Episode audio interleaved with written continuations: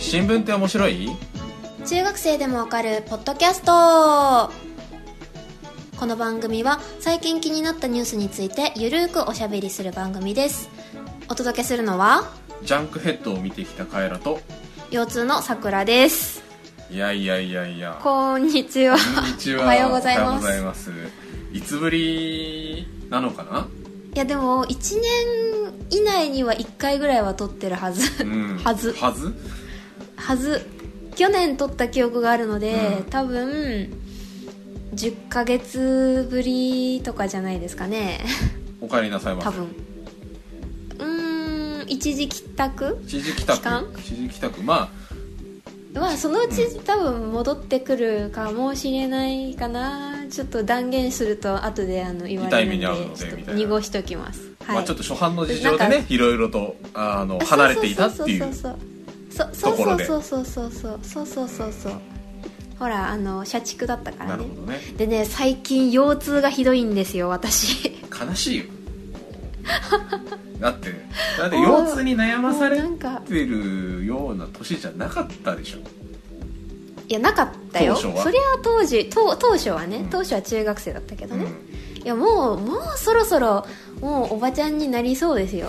心はおばあちゃん 病は気から問題ですいやでいやまあまあまあそれもそうなんだけど、うん。まあ、仕事もあって腰痛がひどくなってああまあで確かにねそれはあるかもしれない。布団をね買ったんですよ。腰痛布団 腰痛布団なんかあのいいね。あの A- AM のラジオのあのショッピングコーナーみたいな。あそうそうそうそうそう。腰痛布団。いやまあそんなにめちゃめちゃ高くはないんですけど、うん。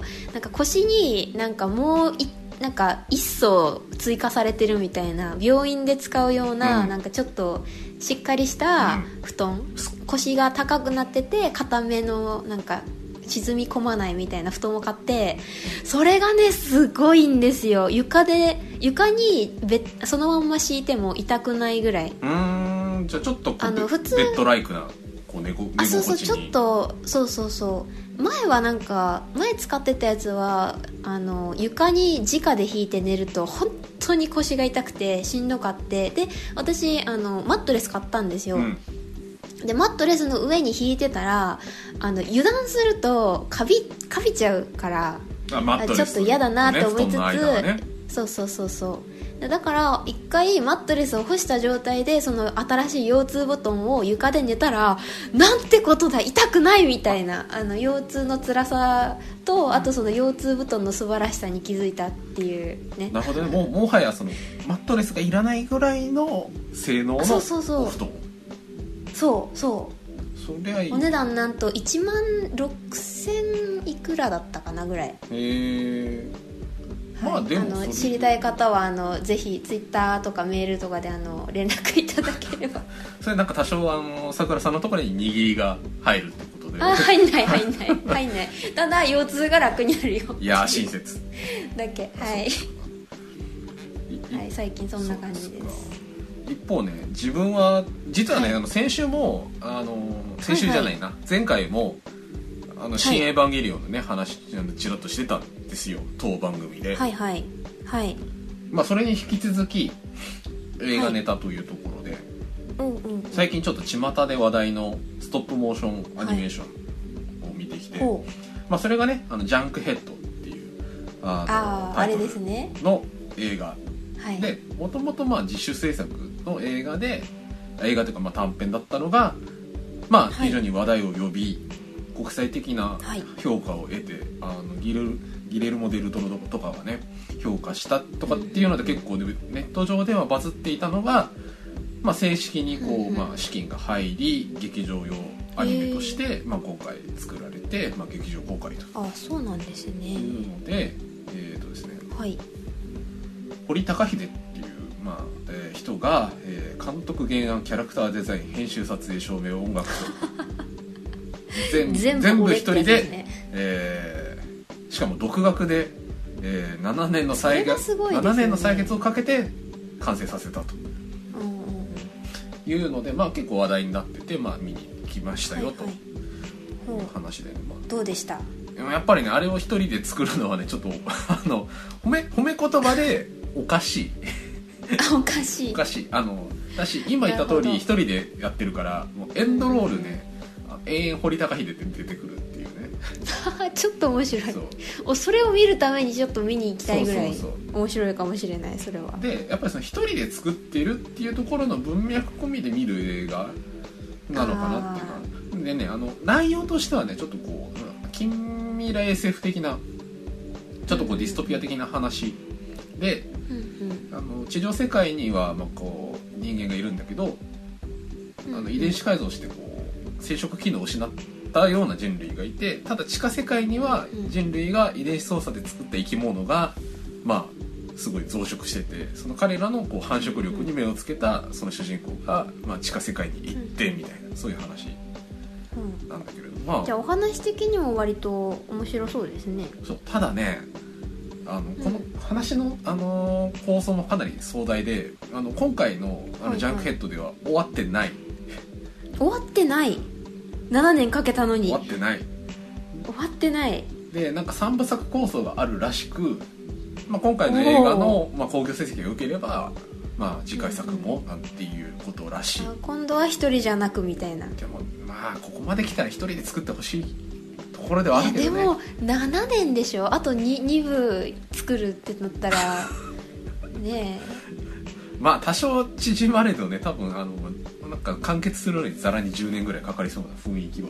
えうん。だけどまあまあまあなかなかねあのちょっとマニアックな映画なんでなかなかちょっと、あのうん劇場公開してる劇場のあのシアター数がそんなに多くはない作品ではあるんですけど、まあ、関東圏でいうと東宝系が東京と、まあはいまあ、いくつかやっているような映画なんで皆様よければぜひご覧ください。ちょっと肝皮というかグロ皮みたいなそういうちょっとキャラデザインちょっと見たけどあの予告編みたいなの見たけど、最初うわーってなった。ちょっとびっくりした初手。そうそうそう。あとなんかちょっと独特なねあのオリジナルの言葉を話してたりっていうところがちょっと特徴的な、はい、映画でございます、そうね。うん。ちょっとじゃあ私もチェックしてみたいと思います。はい、はい。ということで、えーとはい。ちょっと本編に移りつつというところでえーっとですね、あのリスナーさんからお便りいただいておりましてあはい。ちょっとこちらのご紹いつもあり介をがとうございます。えーいうところで、はい、えーいつも楽しく拝聴しています。えーリスナーネームよしと申します。よしさん、ありがとうございます。はいありがとうございます、はい、えっ、と前回かな、えっ、と選択的選択性夫婦別姓の関してまあ話題取り上げて、えーいたんだけれども、まあその件に関して、えーはい。選択選択性夫婦別姓について反対派の意見についてまとめたものがありましたのでご参照くださいということで、えーとですね、ツイッターのリンク貼っていただいてたんですけど、えーとまあなんかいろいろあったんでしょうね。あのちょっとあのリンクのツイートがあの消されててですね。ああなるほど。あのあよくあるやつね。そうちょっと中身確認できなかったんですけど、はい、えーとなんかあのなんか漫画でなんかその選択的夫婦別姓に関してなんか紹介をしてたようででうんうん。えーっとですねそのまあいろいろその選択的夫婦別姓のまあ反対派の意見が載っていたようなんですが、ががはい。えーとまあ S さんからの、えーお便りで、えーこの選択的夫婦別姓が進むことによってあの導入することによって灰乗りと呼ばれる戸籍乗っ取りという犯罪犯罪行為。灰乗りっていうのがですねあの背中の背に乗り物に乗るで乗りでうん。灰乗りっていう、まあ、専門用語みたいなんですけど、えーとですねまあ主にですねこれあのスパイとか犯罪者が人の戸籍を乗っ取ってその人になりすまして、まあ、生活をして、いろいろその犯罪をしたりだとか、まあ、潜伏したりっていうようなことをするのを灰乗りっていうようほなんですう初めけどて聞いた、うん、でえっ、とまあいろいろ過去有名な事件もあって、えー、と大韓航空機爆破事件の、まあ、犯人の、えー北朝鮮のスパイも、まあ、これを、えーやって日本人になりすましていたりということが過去にあったようなんですけどが進むんじゃないかっていうことが言われてるんだけれどもどうですかと。はい。うん。えープラス、えーもう一つ話題としては、えー LINE の個人情報流出事件も合わせて次回の新聞で取り上げていただけたらありがたいですということではいゆきさんからのお便ねりでした。ありがとうございます、はい。はいありがとうございます。でまあ話題2つあるんだけれどもはいまずねあのこの背乗り選択的夫婦別姓が進むことによって背乗り戸籍の乗っ取りが進むんじゃないかと。いう話題で、まあ、要するにその夫婦で名前が違うっていうことが、えーまあ法的に OK まあ要するにねあの別に特別なことじゃないのでなんかその例えばあのこの人の奥さんなんですみたいな感じでこうなあの違う名前を名乗ってもね違和感がないんじゃないかとか、まあ、カモフラージュできるんじゃないのみたいなことらしいのね調べて、まあまあ想像ししてもまあなんとなくわかるんだけれども。うん。でもねこれちょっと考えたんだけどうん。関係なくない？っていうのがあって、結局今だってその戸籍を乗っ取ってそういうことをしてるわけだから別にそのうん。田中さんと田中さんだろうが田中さんと鈴木さんだろうが別に関係なくてうん。その田中さんの戸籍を乗っ取るなり鈴木さんの戸籍を乗っ取るなりしてるわけだから、まあもちろんそのなんだろうな。えー、と戸籍を乗っ取るレベルのそういうなんだろうな手の込んだことをやろうと思ったことに関してはそんなにハードル的に変わらないんじゃないのかなとは思うただそのなんだろう単純に名乗るレベルの話であの単に嘘ついてるみたいな。要するに、いやあの私鈴木って言うんですけどあの実はあのちょっとあのあの別姓であの田中の、えーパートナーなんですみたいな。まあそういうのあるかもしれないけども別にそんなのはさあのいや田中です。本当は鈴木だけど田中ですって言えばいいじゃんみたいな 話な気はするんだけどね、まあ、パスポートとかだったら確かにまあその名前をその例えばその鈴木さんなんだけど、うん。いや自分田中ですってうん。言ってもパスカウトが違うからっていう意味ではまあ言ってることは分かるんだけど、うん。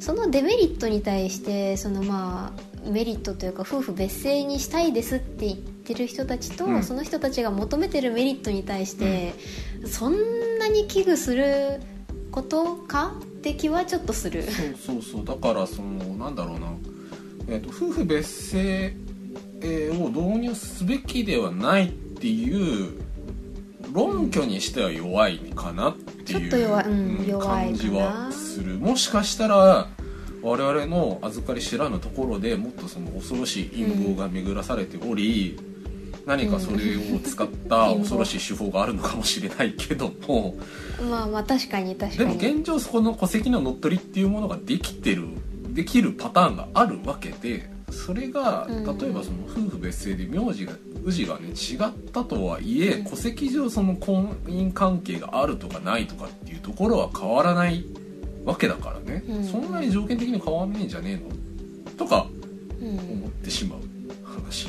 そうねというところであとまあどこまでつなげるかわかんないけど、それこそマイナンバーもこれからねあのね。普及し始めて、でそうするとそのまあ今はカードだけど、うあの全部スマホでってなった時に、い。や夫婦ですっていうのを証明がそれでできるかもしれないし、うん。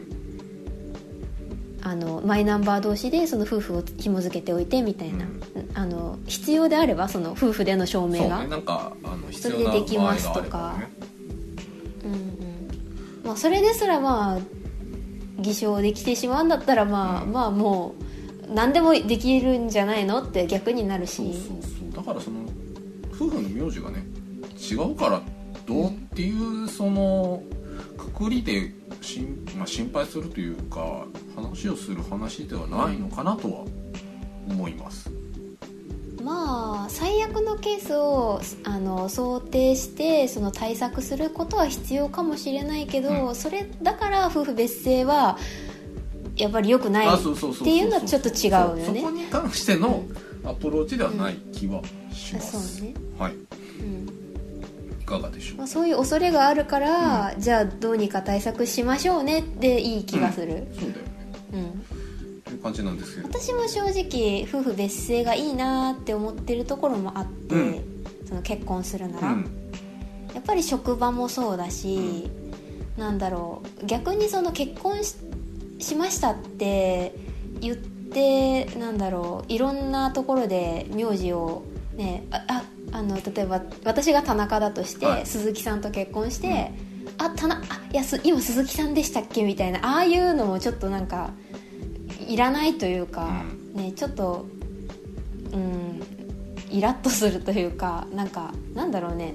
違和感がすごい。その自分の名前が変わるっていうのは、そそれに対して違和感がある人もいるし私もちょっとそれもあったりとかもするし、うん。別々がいいなって思うのもある。その書類上とかもね。その面倒くさい銀行とかカードとかそうだよね。だってさ字変わったら全部書き換えないといけないわけじゃない。そうそうそうそうで基本的に今は女性が変わんなきゃいけないわけじゃないけど、うん。でもそうなりがちじゃない？いろいろと、まあ、だしね。その まああのいずれかのせいにするっていう話なわけで、結局まあその女性側にまあ負担が大きいっていうところは多分その割合的に、まあ、それは事実だと思うし、まあ、逆の場合にせよ結局その負担は変わらないわけじゃない？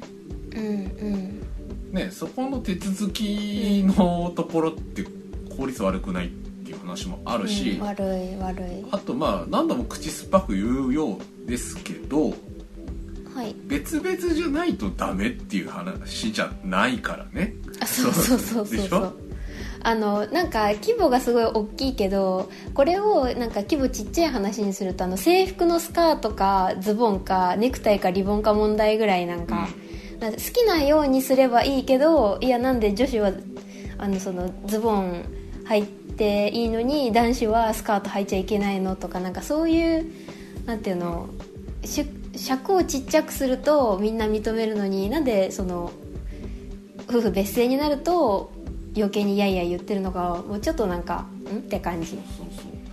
どっちも選べるで選択が広がるんだったらえそれが嫌だったら自分たちはその例えば旦那の名前になりたいですって言ったらどうぞどうぞって感じだし、選択肢は広い方がいいのになって思う。そう。別に当事者でそこは決めればいいしそのオプションとして用意をしておく分には、うん。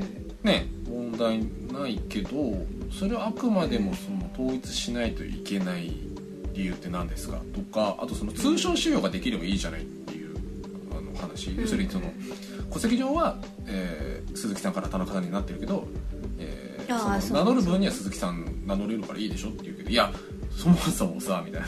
実際いろいろな手続きあるわけでしょっていう話もあるし、まあそのあとはまあアイデンティティの問題とかもあるだろうからさ。あそうね。だからそこは一緒になりたい人もなればねいいじゃんうん。話なのにねと思って分かんねえなっていう話をしてたらまあ,、あのよしさんの方からはそのまあ反対派の意見についてはい。まとめがれましたのでっていうのでメッセージいただいたんですけど残念ながらツイートがね消されていたと いうところなんですけど、まあその背乗りみたいなそういうね、うんあのあの周辺の、まあ、犯罪的なところに関する、まあ、視点っていうのはちょっと取り上げてなかったんではいちょっと面白いなと思いました。確かに、うん。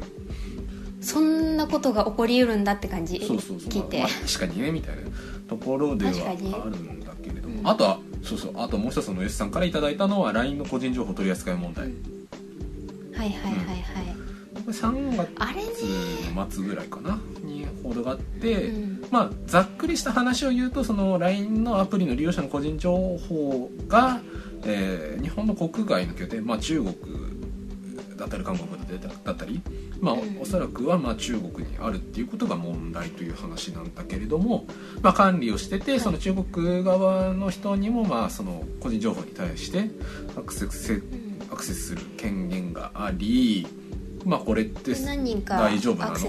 そう。要するにその中国はそのまあ企業に対してそのあの情報をえー開示しろって言ったらあの政府側にそのうん。情報が吸い上げられてしまうので、うん。えー安全保障上大丈夫なの？っていうところとあとその、ん。プライバシーポリシー上、えーまあこれと、まあ、実態に対してそのなんだろう、えープライバシーポリシーが、えーちゃんと合ってるの。要するにまあその国内法的な問題？契約上問題ないんですか？みたいな話がまあ論点になってたんだけれどもという話なんだけど、どう思います？どう？いや私最初から便利だからしょうがないから使ってるんだけど LINE 嫌いだなと思ってた。あ れあれじゃんあの前から怪しいと思ってたんですよね？みたいな。いやまあそれはもうずっと前から本当に言ってたし、そのバイト先とかその大学の時にそのバイト先からその LINE でそのシフトみたいな LINE を強要されで私は嫌って言ってメールでやり取りさせてもらったりとか最初のうちはそうそう前から本当に前からなんだけど、特に私ガラケーだったっていうのも一つ理由としてはあったんですけど、はいはい。うーんやっぱり韓国かっていうあの、うん。日本大好きマンとしてはこうちょっと不信感があったわけですよ。とかね中国だったりとかね。ねとかね、うん。とかね。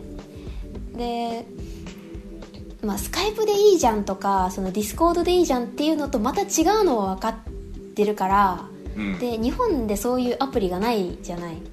他に。そうね。LINE 的なね。あの日本発のものがないからね。そうそうそうそうそう。だからまあしょうがなく登録もしたし便利なのもすごく分かってるんだけどって感じだった。うん。まあいつかそんなことあるんじゃないかなと思ったらほらやっぱりミッドやみたいな感じ。そうね。はある。かな？だしさなんだろう。まあ今回その、まあ中間するなうん。安全保障上どうなのみたいな、うん。えー国にまあデータが渡ってて、まあ、一応対策としてはそのいろいろデータはうん。日本国内に置くようにしましたみたいなところは、まあ、LINE 側から発表はされてたんだけど、うん。ある意味なんか WeChat がある中国は強かったなって感じはする。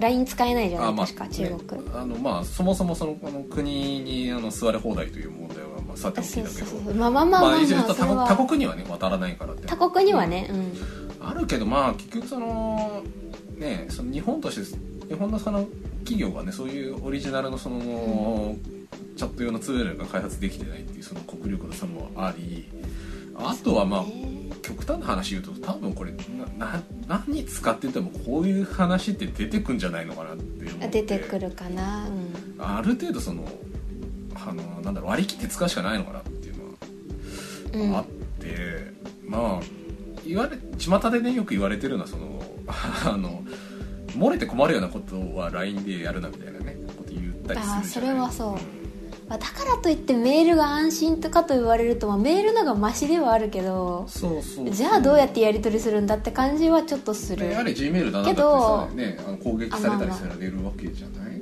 うんうんうんまあなんか騒ぎすぎな気もしなくもちょっとないけどでも気持ち悪いなって感じはある。例えばなんか自分のあのノートとかにうん。LINE の保存する機能、うん。キープか。キープとかに例えばちょっと海外行くからパスポートのなくしたら写真で持っとくのがもうあ写真っていうかまあ印刷したやつ持っとくのが一番なんだけど、うん。まあ、一応キープでパソコンに取り込んだしキープでじゃあ LINE にも入れとこうみたいなの絶対あるし、うん。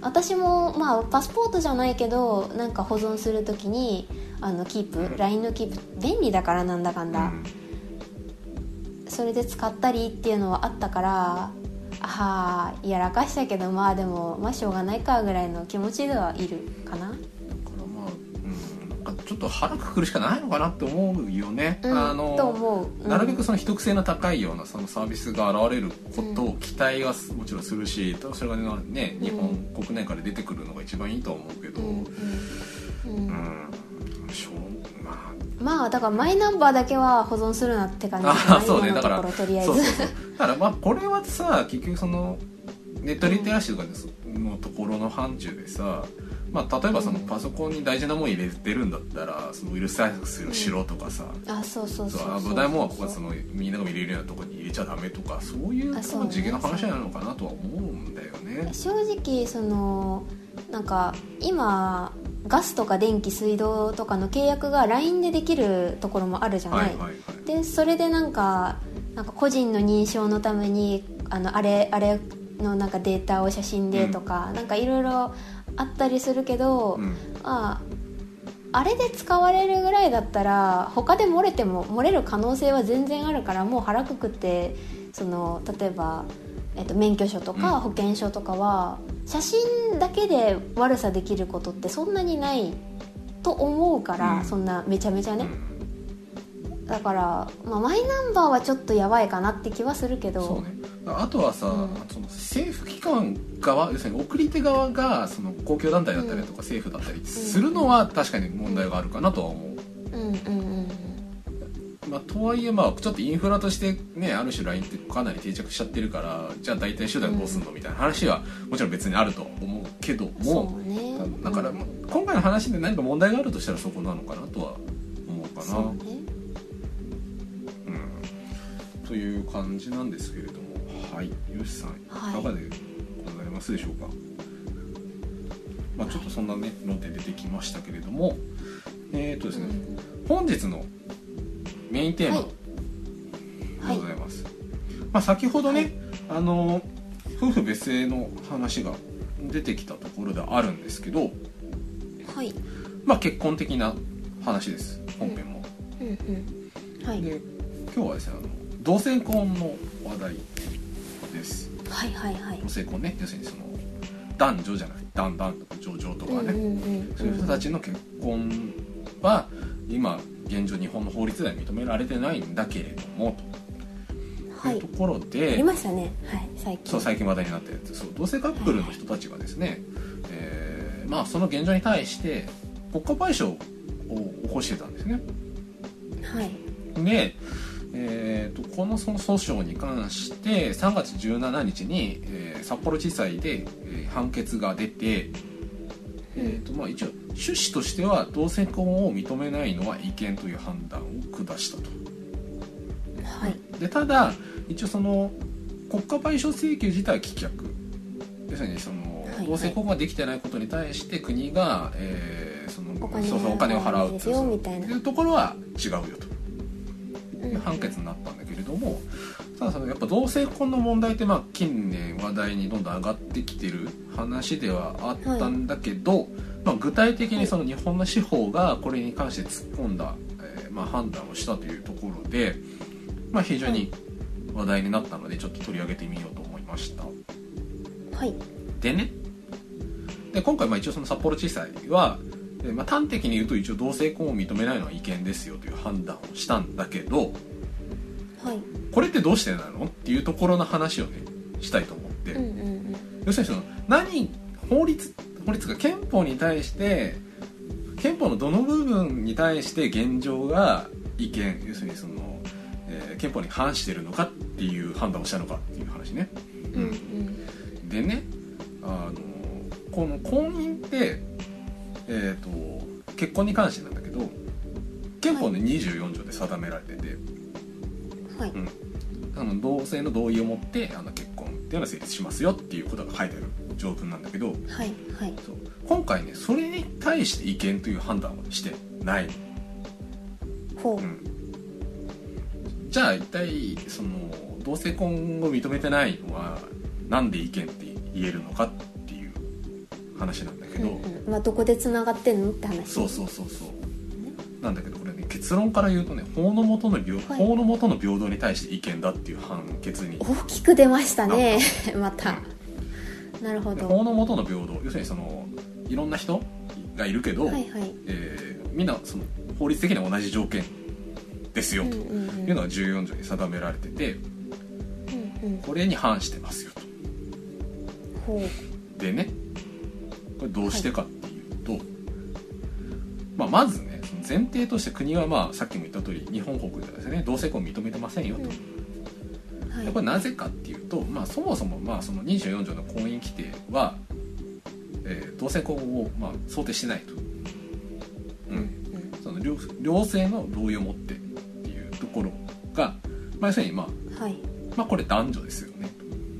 あそうですね。っていうところとあとねそのうん。仮に、えーその同性婚をしたい人が同性婚ができなかったとしても、うん。うん不利益がないですよね。っていうまあ通説になってて。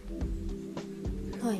例えばね異性間で結婚した場合いわゆる結婚した場合って、夫婦間で相続ができるようになる、うん。例えばね。どはい。でもこれって例えば同性で結婚できなかったとしてもはいその個々人間で契約とか遺言を結んでおけば相続ってできますよねと。まあはいできますね。だから結婚したのと同じような利益を得られるから別にその、うん。えー結婚ができないからといってあなたたち不利益生じてないから別にその同性婚認める必要ないしそもそも、えー婚姻の規定上、えー同性婚想定してないんで、えーあの認めてないですと、はい。うん、いう立て付けだったんだけどうん。そう。ただこれをこの現状に対して、えー14条の法の下の平等。法の下の平等に対してこれ違憲ですよと、うん、いう判決が下ったんだけどえっ、とですねこれまあ判決文からの引用ではい。今その出てきたその婚姻と契約要するに相続の関係だとかっていうところの部分に関して言うと、い、やそもそもその婚姻と契約と遺言ってあの目的だとか法的な効果違いますよねと。うん。あの結婚したい相続したいから結婚してるわけじゃ結婚したいわけじゃないよね。まあまあまあ確かに。そうそう。はい。っていうところから入って。うん。うんうん。そう。っていうのとね。あとその結局その細かいところをいちいち取り上げるといや別にこれは不利益じゃないですよねとかっていう話がどんどん出てきちゃうからもっと大きいくくりで、えー、と法の下の平等が担保されてないですよねっていうことを、えー組み立てたのが今回の判決文の内容で。うんそうでねまあ結局その個別の利益だとか不利益を離れて大枠として要するに結婚をすることで、まあ、ハッピーになったりだとかいろんなそのあのこう結婚するからこそできることが、えーと同性婚の人たちは結婚ができないがゆえにそれがないと。うん、だからそれが、えっ、となんだろう法の下の平等に対して、えー矛盾してるんじゃないかと。であともう一つ大事な前提と前提があっていや、はい。あのー仮に同性婚したいって言いますけど別に、あのー結婚しようと思えば異性と結婚できるからいいじゃないですかっていうね。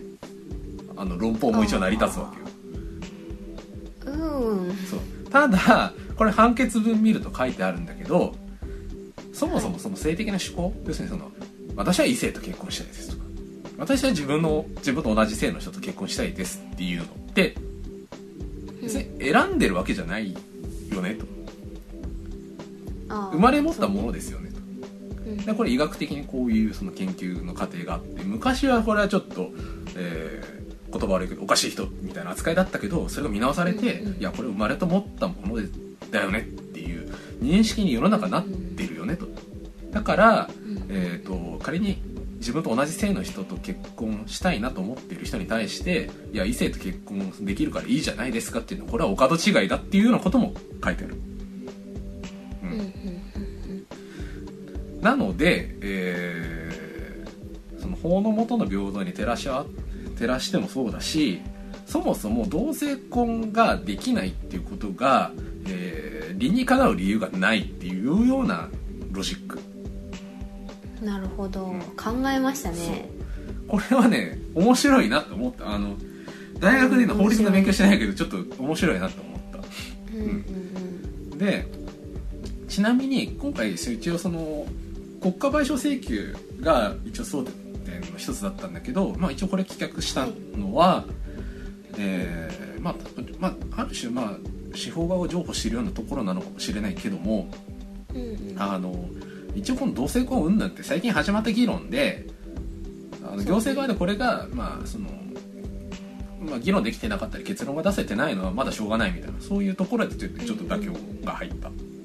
なるほど、まあ、ただ一応まあこの判決に関して請求をまあ棄却された原告が控訴しているようなんだけれどもまあ一応その本、えー、24条婚姻規定に対しての意見ではないものの一応その同性婚を認めてないという現状に対して司法側が、まあ、違憲であるという判決をしたのはかなり、えー、なんだろう物事としてはかなり進んだ判決なので、ね、非常に、えー、大きい話だなと思った次第でまあだからこれからねその、えー、立法側がどういう話をしていくかと国会でどういう、えー、議論の進展があるのかっていうところがまあ、えー、注目どころだと、も、はい、どうでございましょう？うん私の友人が同性婚したいって、うん、同性婚になればいいなって話をつい最近したばっかりでこのあのニュースもあって、うん、でやっぱりなんていうか安心を求めてその結婚っていう形になる人ももちろん一定数いるから、うん、なんか早く進めばいいなって正直人事っぽくは思ってる。あの、うん、自分がなんていうか時間というかその当事者じゃないから、うん、そのあんまりこうなんだろう深深い話はできないけど、うん、友達がそう言ってて、であの同性婚ができたら例えばその結婚してるから養子が取れるとか。ああそう養子縁組とかねそうなるからそう養子縁組とかができたらっていうので海外は結構できるところもあるから、うん、結婚してたら同性でも。っていうのがあるから自分の子供にできないっていう、な例えばその精子を提供してもらって妊娠してっていう選択肢もあるけれど結婚してないからそのお父さんとかお母さんの片方しかいなくてとか,、なんかお母さんお母さんでもいいじゃんねみたいないうような夢をその友達が話をしてて、ね、それにはそのそのなんていうの損とか得とかいうレベルじゃないちょっと話がずれるけれど、うん、でもそれって結婚があった方がその安心だったりその家族であったり、うん、その血のつながりはないけどっていう、うん、なんだろう。多分気持ち的なところが解決する一つの手段なんだろうなって思うかな、うん、まあでも、ね、結局そのなんだろう当事者の気持ちっていうのがもちろんね要するにそのこの人と一緒にいたいみたいなところが第一義的だと思うけど、ね、あのじゃあ婚姻制度って何のためにあるのっていう話で、まあ、それが公に担保されているとかっていうのはもちろん一つの、うなんだろう、ね、あの補強であったり保障の範囲だったり、まあ、もちろんその国としてその一緒にいる人たちだからいろいろその税制上の優遇だとか相続に関して、まあ、あの認めますよっていうような立て付けになってるわけでだからやっぱりそのねさっきの話だけどななんで異性が良くて同性がダメなんですかっていうところに説明がつかない以上はねえっていう話だし、まあちょっと消極的な、ね、話だけど、うん、疑問。でなんていうか、まあ、海外がそうなってるから日本もそうすべきっていう人たちもいるけど、うん、まあそもそもそこじゃないしあとね、えっと、ちょっと話が少しだけずれてしまうけど、うん、家を建てたいってなった時に、うん、ローン組めないのよ他人と一緒だと。あの本人単体で組もうとしても例えばお父さんお母さんとか、うん、そのまあ旦那さんと嫁さんとか、そのまあつながりがあればいいんだけど、確か他人だと、まあ、通るところもあるかもしれないけどだからそういう細かいところ生活に、そのつながってくるところで不利益を被ったりとかああとあのマンションとかアパートとか借りるときにその男性同士女性同士だとダメですよって言ってるところとかもあるからそれを変えるのってやっぱり法律で同性婚ができるようになったらそれを拒否したらいけないとかがあるからうん。進むといいなと思うかな。超根本の話だよね。だからそこがあって、うんうん、例えばそのいろいろその民法が変わったりだとかいろいろその、あそうそうそう手続き的なところがね変わっていくわけで。そうだ憲法で別に同性婚がダメなんだから認められてないじゃないかって言われたら今だと何も言えないから、うん、そうダメとは書いてないからね。そもそも考えてないダメとは書いてないけど でもいいとも書いてないからみたいな。なんかそこはねあの認めるにしてもじゃあどういうロジックでいくのとかそそういう話になってくるんだけど、まあ、そこに関してこう一個はねあの道筋を立てたっていうのが結構あのすごいなって思う。うん。まあもちろんその実際にそこのコールが、まあ、その同性婚を認めるっていうところにかん、えーとしたならばもちろん今回の判決って、うん。まあ、ちょっとアマチュアなところはもちろんあるわけで。うん。とはいえねっていうとこうん。ろなかねあのこういうあの憲法法律論って面白いじゃんってちょっうんと思ったのよ、面白い。うん。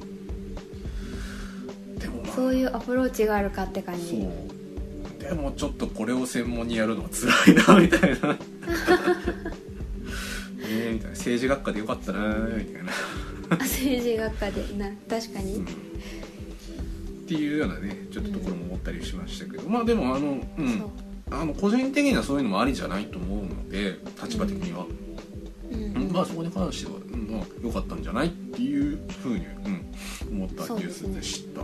でも急に進みましたね本当に。なんか教科書にも、うん。その同性につい同性婚についてとかの社会系のなんか教科書に載ったらしくっへて、えなんかそういう LGBT とはみたいなのとかがその高校の教科書に載ったって言って、ああ進んだなーみたいな、なんかさあの感じは。みんなさいないうん。いないとかレアな体にしてるけどささっきの話じゃないけどさいるじゃん普通に。いるいるい そう。るだからさみんなその 目をつぶってるだけであっていや全然これであそうそうそうのねレアな話じゃないからねっていうのをもねレアじゃない。あとしかももうちょっとなんかその友達の話をすると、うん。その友達は同性愛愛者かと言われると、微妙に違って、その結婚はしたいけど男の人じゃなくてもいいよねみたいな。でその仲いい子と子と2人で一生暮らしていくのに結婚できたらいいのにねぐらいだからその例えばその男女の夫婦としても、そのなんだろう生活の保障のために結婚する夫婦ってゼロじゃないじゃない。まあね。そのなんていうか友達みたいな関係で結婚して、まあ、一緒に住んでるだけのなんていうかまあ夫婦みたいな、うんあと仮面夫婦とか、うん。でそういう選択肢もあの女女男男でもあってもいいのかなとも思う、今その同性婚ができないからそういう例えば友達同士で結婚みたいな、うん。で一生一緒にいるみたいな選択肢がないけど。なるほどね。まあたん。確かに厳密に言うと民法上ってその結婚する人たちって要するにその結婚する実態実態というか理由がないと結婚うんの状態とは言えないとかっていう規定があって要するにその、ん。偽装結婚とかあるから、ね一緒にいたいと思ってるから結婚してるとかうん。いろいろ規定があるはずだからちょっとどこの範疇まで入れるのかっていうのはまた別の話になるかもしれないけどまあでもまあオプションとしてはねうん。ねあるべきなのかなとは思うけども性婚をあだあのバカみたいな話がツイッターとかなんかどっかで、あの聞いたのが、うん。その同性婚をあの許すと、うん。あの少子化が進むっていう話をがあってあるあるある。何を言ってるんだみたいな。うん。のもあるからやっぱり理解が多分その人は本気で言ってるからそれは、その増えるっていうのをじゃなくてその人たちがいるっていうのを、まあ、このそのニュースにしたって、その取り上げていくことでその、まあ、例えば50代60代だとやっぱり理解が、あの少ない人の方が多いから、まあ無理もないとは思うよね。うん、無理もないと思うし、まあ、だからそれをもっと理解を深めるためにこうやってなんだろう意見判決だったりとか、うん。そのイベントだったり、うん。テレビでどんどん取り上げてくれることによってちょっとずつ進んでから今急加速してるから、うん。うん。いい流れではある気がする、まあ、価値観っていうのはね常にアップデートされるものであって、ねうん。うんあの昔で言えばあのこの人たちあの人間じゃないんだよ みたいな。あのものなんであのバイバイして全然 OK っすみたいな。あうん。うんあの奴隷制の時代とかあったわけで。いやそれはねえだろっていう話で今成り立ってるわけで。ねちゃんとアップデートすればいいんじゃないの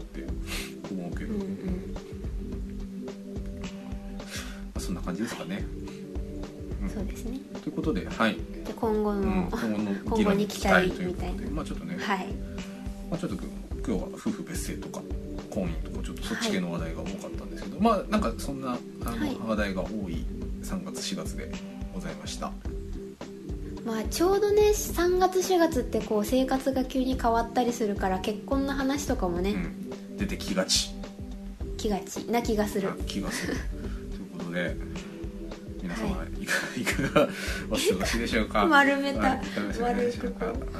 ちょっといかんせんね。あのちょっと当事者それこそ当事者性がないっていうところでそこに関してはノーコメントということではい、えーお届けしましたのはカエラと、さくらでした。ははい、それでは皆さんいってらっしゃい。いいってらっしゃい